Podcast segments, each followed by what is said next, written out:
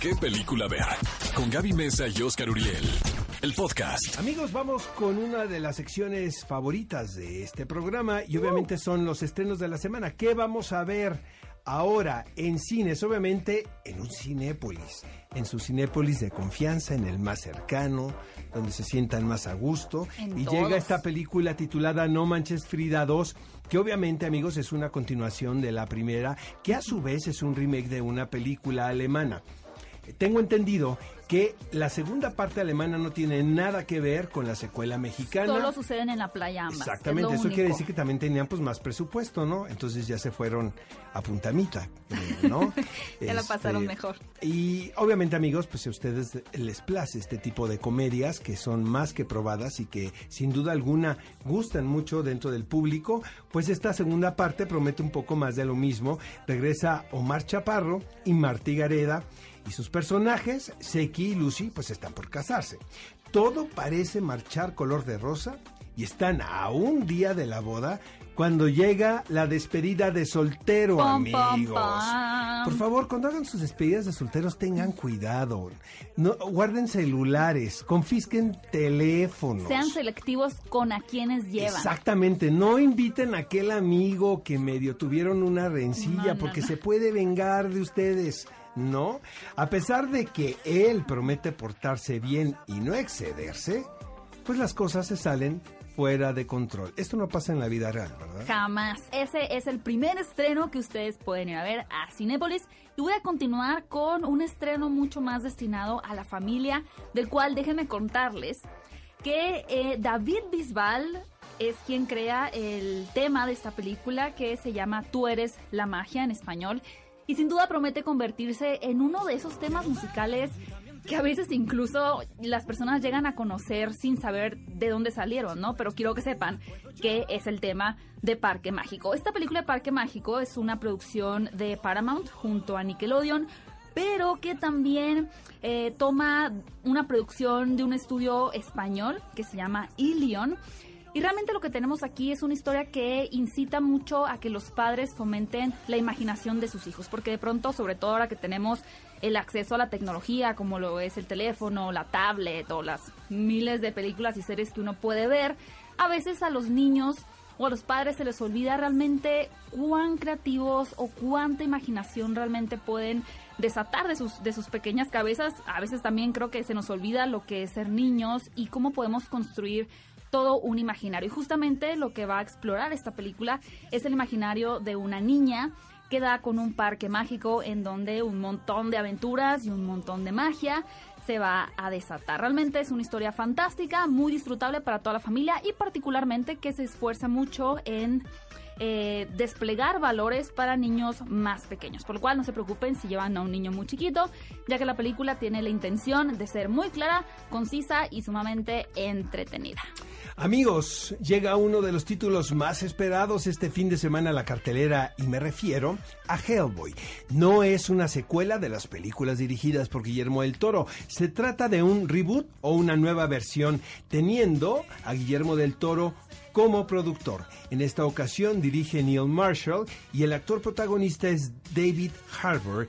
Y bueno, también sale una de mis actrices consentidas, Mila Jovovich, como la reina de la sangre, Nimue. Exacto. Algo que me parece bien interesante, Oscar, es que David Harbour, que en David a Hellboy, como ya lo dijiste, y a quien hemos visto en la serie de Stranger Things, como el sheriff, se negaba a interpretar a este personaje. No sé si por amor o de cierta forma respeto a las adaptaciones de Guillermo del Toro, pero finalmente el director Neil Marshall y también Mike Miñola, si es se pronuncia así, Miñola, quien creó el personaje, lo convencen de hacerlo y justamente eh, comenta David Harbour que él no quería sentir que estaba imitando lo que ya habían hecho eh, las películas de Guillermo del Toro y que aquí lo que podemos ver es a un Hellboy mucho más joven, mucho más desubicado, a comparación de la versión más adulta que teníamos antes. Por lo cual aquí va a haber más un conflicto moral, de de pronto no saber qué hacer, cómo combatir estas fuerzas malignas, que obviamente se va a desatar un infierno en la tierra, es como el eslogan de esta película.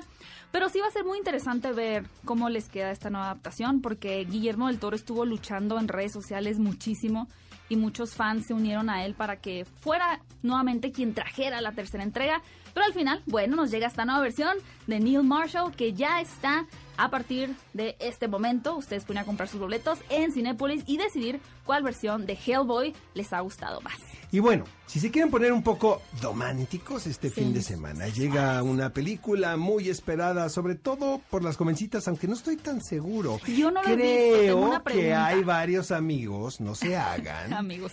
que están esperando ir a ver esta película titulada After. Está basada obviamente en esta serie de bestsellers de Young Adults, o sea, libros escritos para ser disfrutados principalmente por los adolescentes. Esta es una película dirigida por Jenny Gage, quien, bueno, considero que fue una elección acertada porque se trata de la visión femenina de una historia que aparentemente está escrita para jovencitas, pero que estoy seguro todos nos podemos identificar. Yo ya tuve oportunidad de ver esta película, no me arroben, pero sí, no, no la pasé tan mal, caray. Arroba Oscar Uriel No la 71. pasé tan mal, la verdad, amigos. Miren, es un poco más de lo mismo, pero se toman el tiempo para plantear la situación de esta joven Tessa Young, interpretada por Josephine Langford, quien estuvo aquí en la Ciudad de México para hacer promoción Sí. hace algunas semanas. Ella cursa su primer año en la universidad. Ella está acostumbrada a una vida estable y ordenada. Su mundo cambia cuando conoce a Hardin Ah. Scott, Le mueve el tapete. interpretado por Hero Finest Stephen. Un misterioso Potter, me parece. joven de oscuro pasado. Fíjate que tiene un acento británico que a mí me brincó un poco, pero creo que está justificado en la historia. Desde el primer momento, pues ellos se odian, ¿no? Típico, amigos, porque pertenecen a dos mundos distintos y son aparentemente completamente opuestos. Sin embargo, obviamente, los dos polos, ¿qué hacen? Se atraen. Se atraen y nada volverá a ser igual. Entonces, amigos, queremos que nos digan qué les pareció After, les gustó, no, quienes son fans de los libros, por favor, manifiéstense. Hashtag, qué película ver. Y nada más voy a sumar un dato curioso que la autora de estos bestsellers se basó en el grupo musical de One Direction y en los fanfics que había en internet donde las chicas romanceaban sobre estos cantantes para hacer esta historia. Tenemos otro estreno más, ¿no? Así es, el último estreno se llama Nacido para ser rey. Y es que una de las historias que más se llevan al cine es la del rey Arturo y los caballeros de la mesa redonda. Pero a veces ya, ya siguen todas un estilo muy similar, ¿no? Esta onda heroica de la nobleza. Al final el rey Arturo es como un ejemplo a seguir de, de la fuerza, pero al mismo tiempo de la paz.